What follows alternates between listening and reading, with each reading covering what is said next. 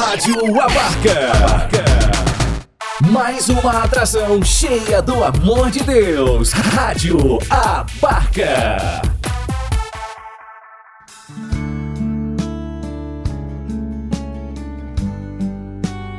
Deus fala com você. Com Padre Ricardo Silva Carlos. Deus quer falar em coisas tão pequenas, nas coisas simples. O Senhor esteja convosco.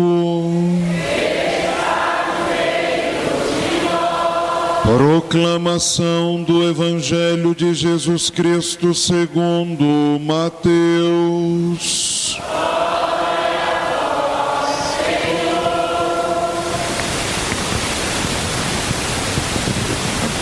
Naquele tempo, Jesus tomou consigo Pedro, Tiago e João, seu irmão, e os levou a um lugar à parte sobre uma montanha. E foi transfigurado diante deles, e o seu rosto brilhou como o sol, e suas roupas ficaram brancas como a luz. Nisto apareceram-lhes Moisés e Elias, conversando com Jesus. Então Pedro tomou a palavra e disse: Senhor, é bom ficarmos aqui. Se queres, Vou fazer aqui três tendas: uma para ti, outra para Moisés e outra para Elias. Pedro ainda estava falando quando uma nuvem luminosa os cobriu com a sua sombra, e da nuvem uma voz que dizia: Este é o meu filho amado, no qual eu pus o meu agrado. Escutai-o. Quando ouviram isto, os discípulos ficaram assustados e caíram com o rosto por terra. Jesus se aproximou, tocou-os e disse: Levantai-vos e não tenhas medo. Os discípulos ergueram os olhos e não viram mais ninguém, a não ser somente Jesus. Quando desciam da montanha, Jesus ordenou-lhes: Não conteis a ninguém esta visão, até que o filho do homem tenha ressuscitado dos mortos. Palavra da salvação.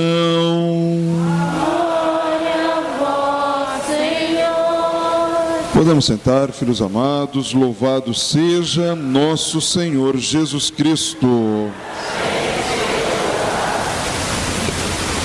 No início desta homilia, eu sempre, acredito que já tenha contado para vocês, eu sempre conto essa história.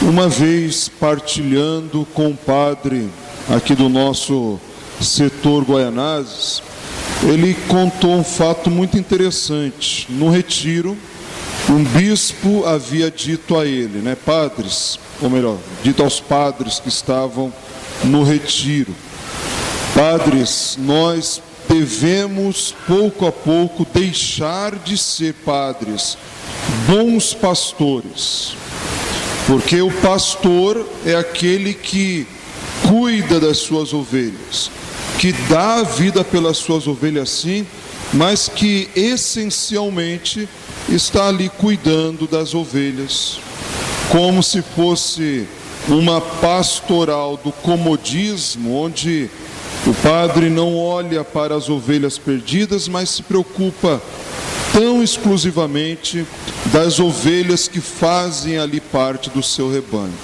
É importante ser pastor, é importante zelar pelas suas ovelhas, mas hoje, em nossa realidade de igreja, em nossa sociedade, urge a necessidade de deixarmos de ser pastores para nos transformarmos em padres pescadores. Pescador aquele que avança para águas mais profundas, lança as redes e segue o mandamento do Cristo que dizia quando escolheu, quando chamou os seus primeiros discípulos: Eu vos farei pescadores de homens, pescadores de almas. E por que, filhos? Eu pensei em iniciar essa homilia com essa historinha. Esta realidade de pescadores serve não somente para nós padres, mas para todos nós batizados, de modo muito especial nesse tempo de Quaresma. A primeira leitura de hoje do livro de Gênesis nos relata a vocação de Abraão. O Senhor que o chama, dá a ele uma missão e prontamente Abraão o responde. O Senhor diz: Abraão, sai da tua terra, deixa a tua família, a casa do teu pai e vai para onde eu te mostrar.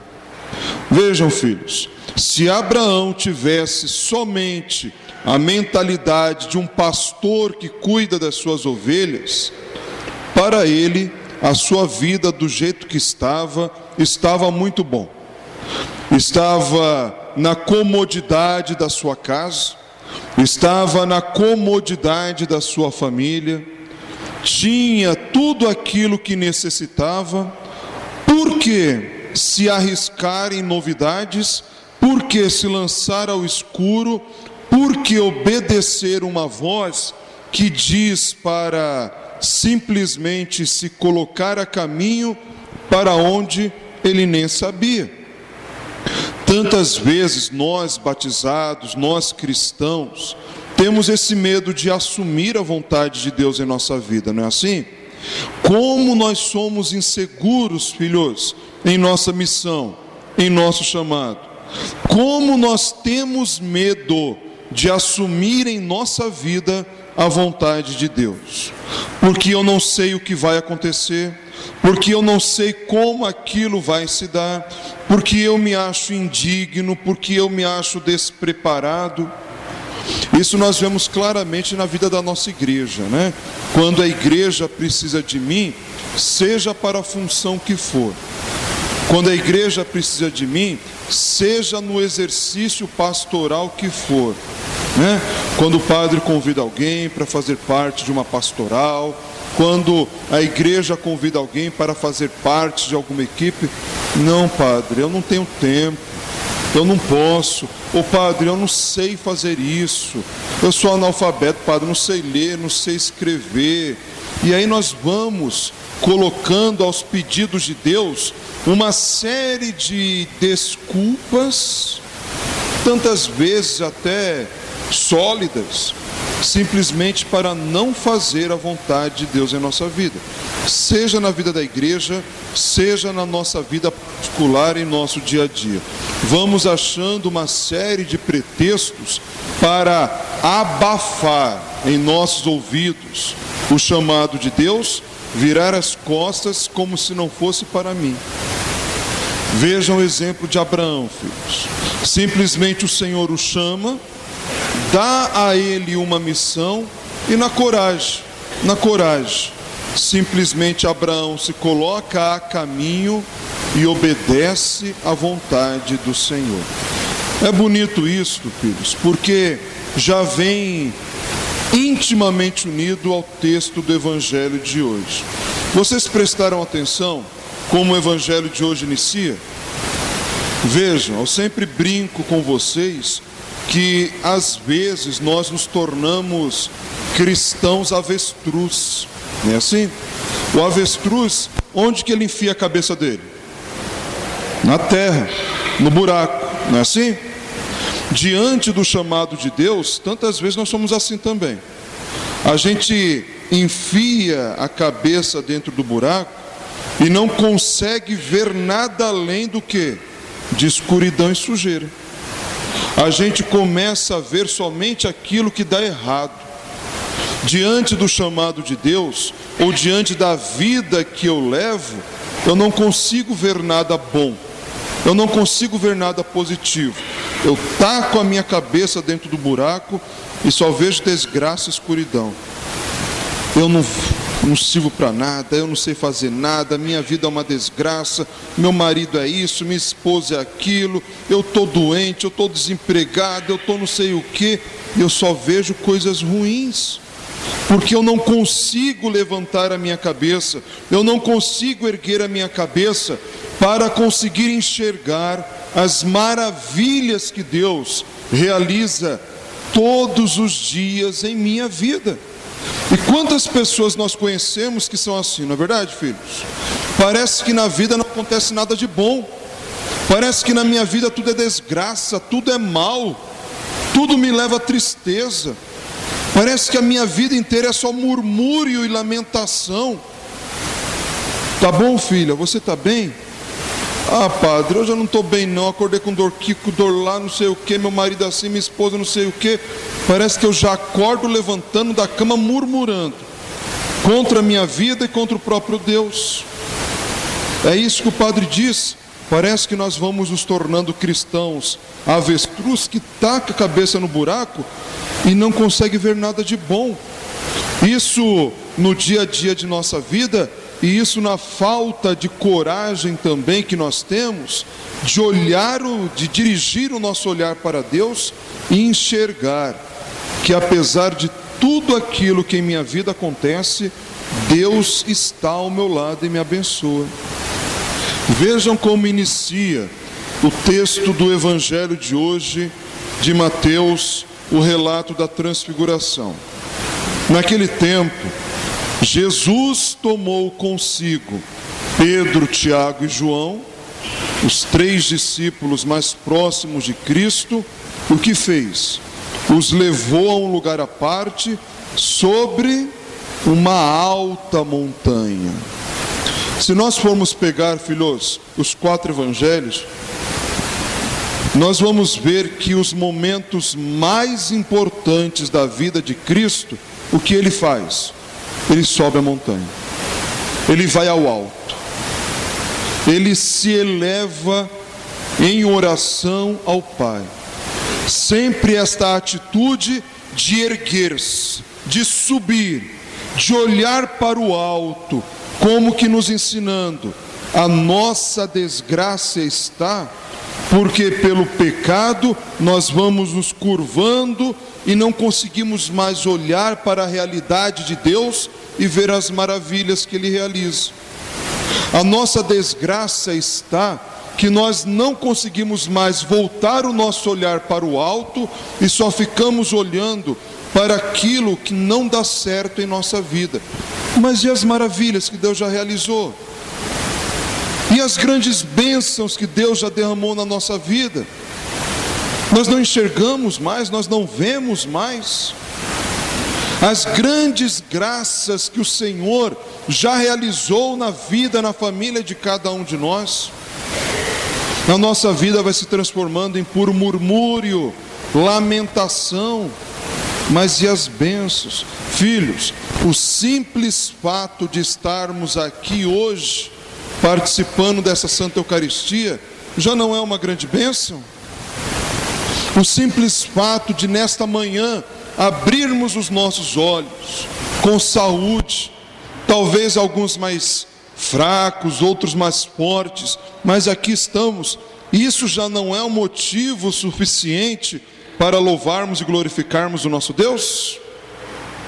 A nossa vida não é só desgraça, muito pelo contrário. O que menos acontece em nossa vida são desgraças.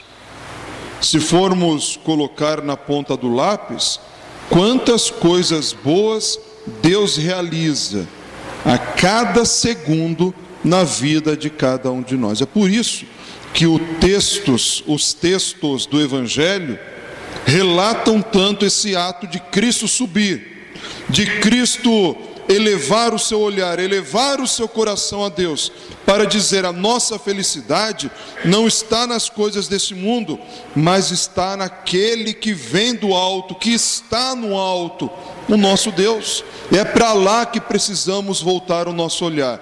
Senhor, a minha vida neste vale de lágrimas é muito difícil, sim. Talvez a minha falta de saúde, o meu desemprego, a minha família que passa por um momento de tribulação, de dor e sofrimento, mas, Senhor, a minha alegria está em dirigir o meu olhar a Ti e ver que eu não estou só. E a certeza da Tua presença ao meu lado que me motiva a não ter medo de deixar tudo para trás e seguir para onde o Senhor me mandar. Assim como Abraão foi obediente à tua vontade, Senhor, na coragem, mesmo me achando despreparado, mesmo me achando indigno, talvez, desse chamado, desta vocação, desta missão, eu me coloco a caminho para fazer a tua vontade. Aqui está a grande beleza da fé. É interessante quando nós ouvimos alguns irmãos dizer assim: Padre, tantas vezes eu me afastei da Eucaristia, eu me afastei da igreja, eu deixei de rezar, porque eu me sinto tão pecador, Padre, e eu não me acho digno de me aproximar de tamanho mistério. E eu sempre digo a pessoas que me partilham isto, né? Que bom que você se acha pecador. Que bom que você se acha indigno. Porque de fato você é mesmo. Como eu sou, como todos nós aqui somos. Quem é digno de tamanho amor? Quem é digno de participar de tamanho sacrifício de um Deus transfigurado, sacramentado, que se dá em alimento na Eucaristia para nós? Quem é digno? Eu não sou. Eu sempre digo a vocês, né? Como o padre é pecador, se eu fosse contar com os meus méritos, eu estaria perdido. Tudo é graça de Deus na nossa vida. Por isso nos vem aquele relato tão bonito no Evangelho, daquele homem que rezando pelo seu filho, pelo seu empregado, também diz: Senhor, eu não sou digno de que entres em minha casa, mas dizei uma só palavra e eu serei salvo. Não é a mesma palavra que nós confiamos também para que o Senhor toque em nosso coração, filhos? Não é o mesmo Deus, Cristo transfigurado, que se mostra aos seus discípulos, ao lado de Elias e Moisés, dizendo: Olha, eu sou o Senhor da misericórdia, eu sou a plenitude da lei, eu sou a plenitude dos profetas, eu sou o vosso Senhor que vai dar, que vou dar a vida por vocês. O que nos salva é Cristo, não é a nossa dignidade. É por isso que é tão importante termos a coragem de nos colocar em escuta do chamado de Deus, da palavra do Senhor e sem medo, se colocar a caminho para fazer a sua vontade. Repito, a nossa felicidade não está em olhar para as coisas do mundo. Muito pelo contrário. A partir do momento que eu volto meu olhar para as coisas deste mundo, eu deixo de enxergar aquilo que Deus me pede. Eu deixo de enxergar aquilo que Deus me faz. Quando eu estou muito preocupado com as coisas do mundo, e nós ouvimos isso, né? Já no início da quaresma, me preocupar com o que comer, com o que beber, com o que possuir, como adquirir, eu só me prendo a isto e esqueço de olhar que tudo é providência que vem do alto. Tudo é graça de Deus em nossa vida, e eu não tenho mais olhar e nem sabedoria para agradecer. E quando aquilo começa a me dominar, eu sofro porque me falta alguma coisa, ou eu chego ao cúmulo de sofrer porque eu tenho demais. Não é assim? Eu tenho tanto na minha vida, eu acumulei tanto na minha vida que eu sofro com medo de perder. Olha que loucura! Olha a loucura da humanidade. Se eu não tenho nada, eu sofro porque me falta. Se eu tenho muito, eu sofro com medo de perder aquele muito, com medo de ser roubado, com medo de acontecer alguma coisa e tudo aquilo. Vejam como o mundo nos vicia, veja como o mundo nos prende, e Cristo nos liberta. Quando voltando o nosso olhar para Ele, nós vemos que tudo isso é passageiro. E a única realidade que permanece, eu sempre digo isso a vocês, é o amor que eu tenho por Deus e pelos meus irmãos. O resto, as traças irão destruir. O resto, tudo veio do pó e ao pó um dia voltará. Como diz o Papa Francisco, né? O santo sudário não tem bolso. Jesus não levou nada lá para o céu. Ou como diz os nossos ditados, né? O caixão não tem gaveta. Dessa vida não vou levar nada. Só vou levar o amor e a obediência que eu vivi para com Deus. E aí é que nós vemos, filhos, e louvamos, glorificamos a Deus pelo dom da vida de pessoas como a dona Amélia, como o seu Fernandes. Pessoas que compreenderam isso.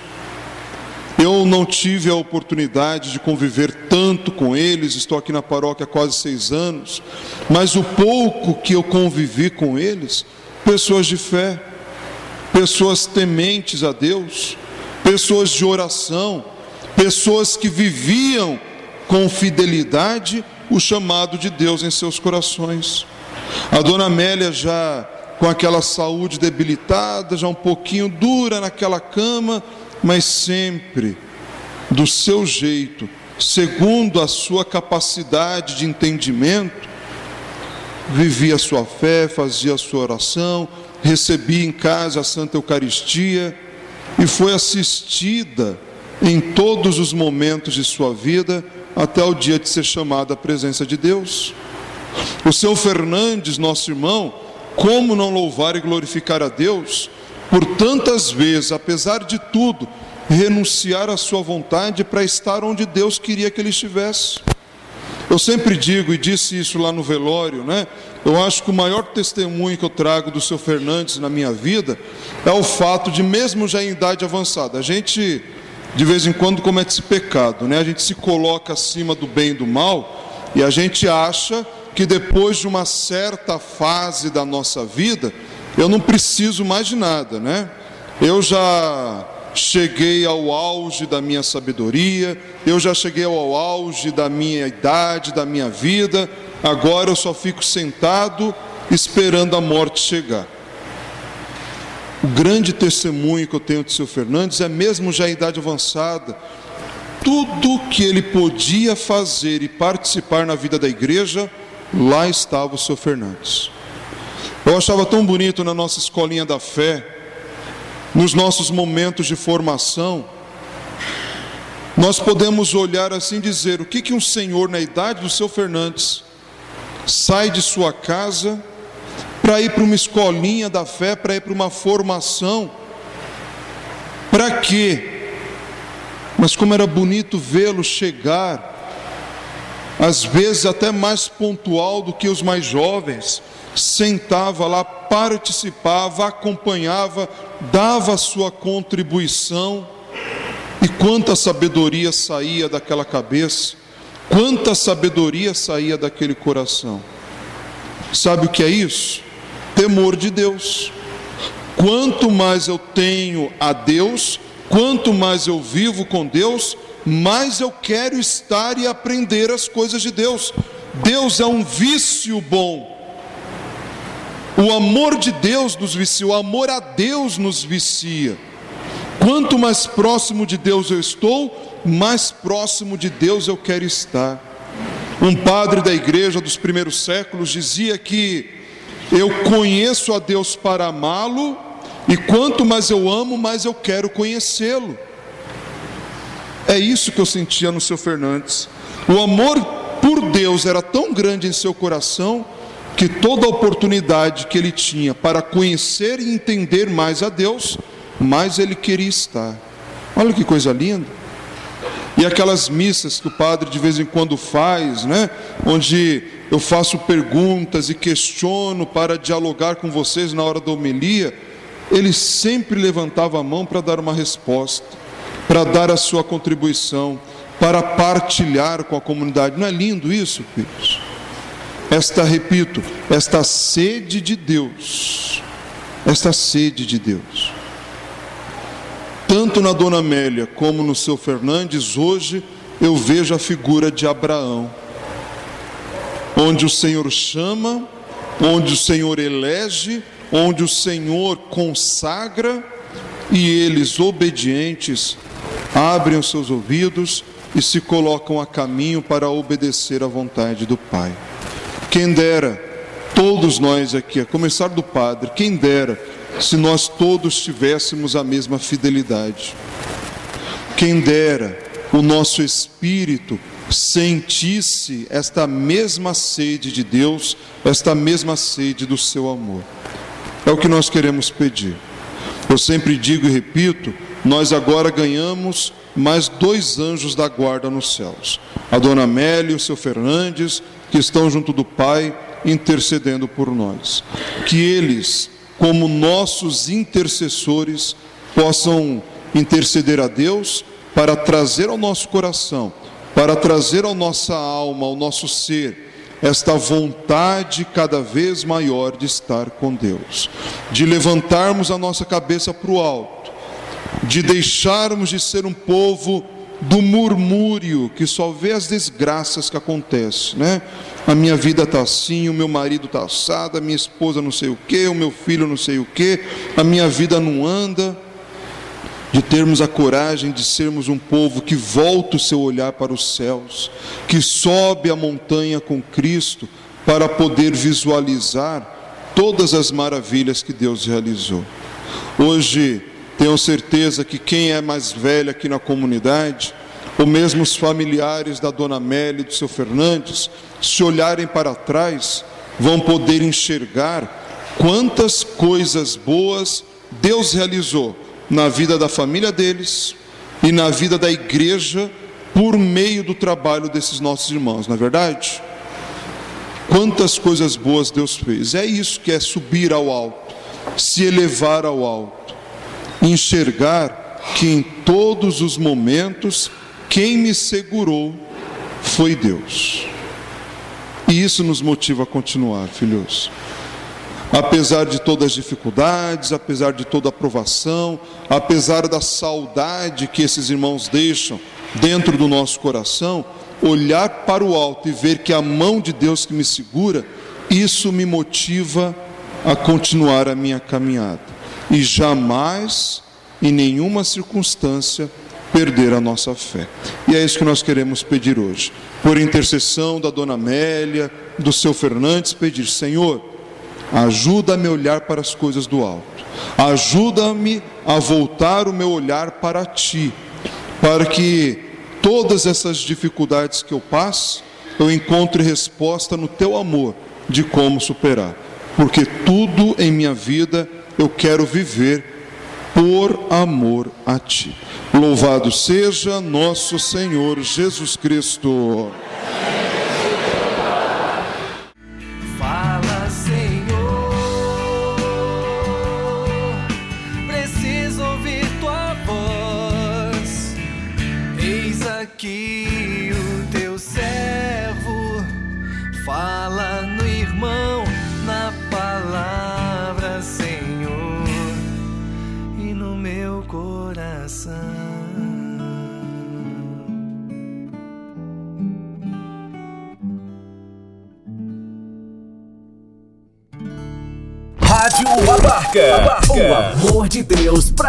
Rádio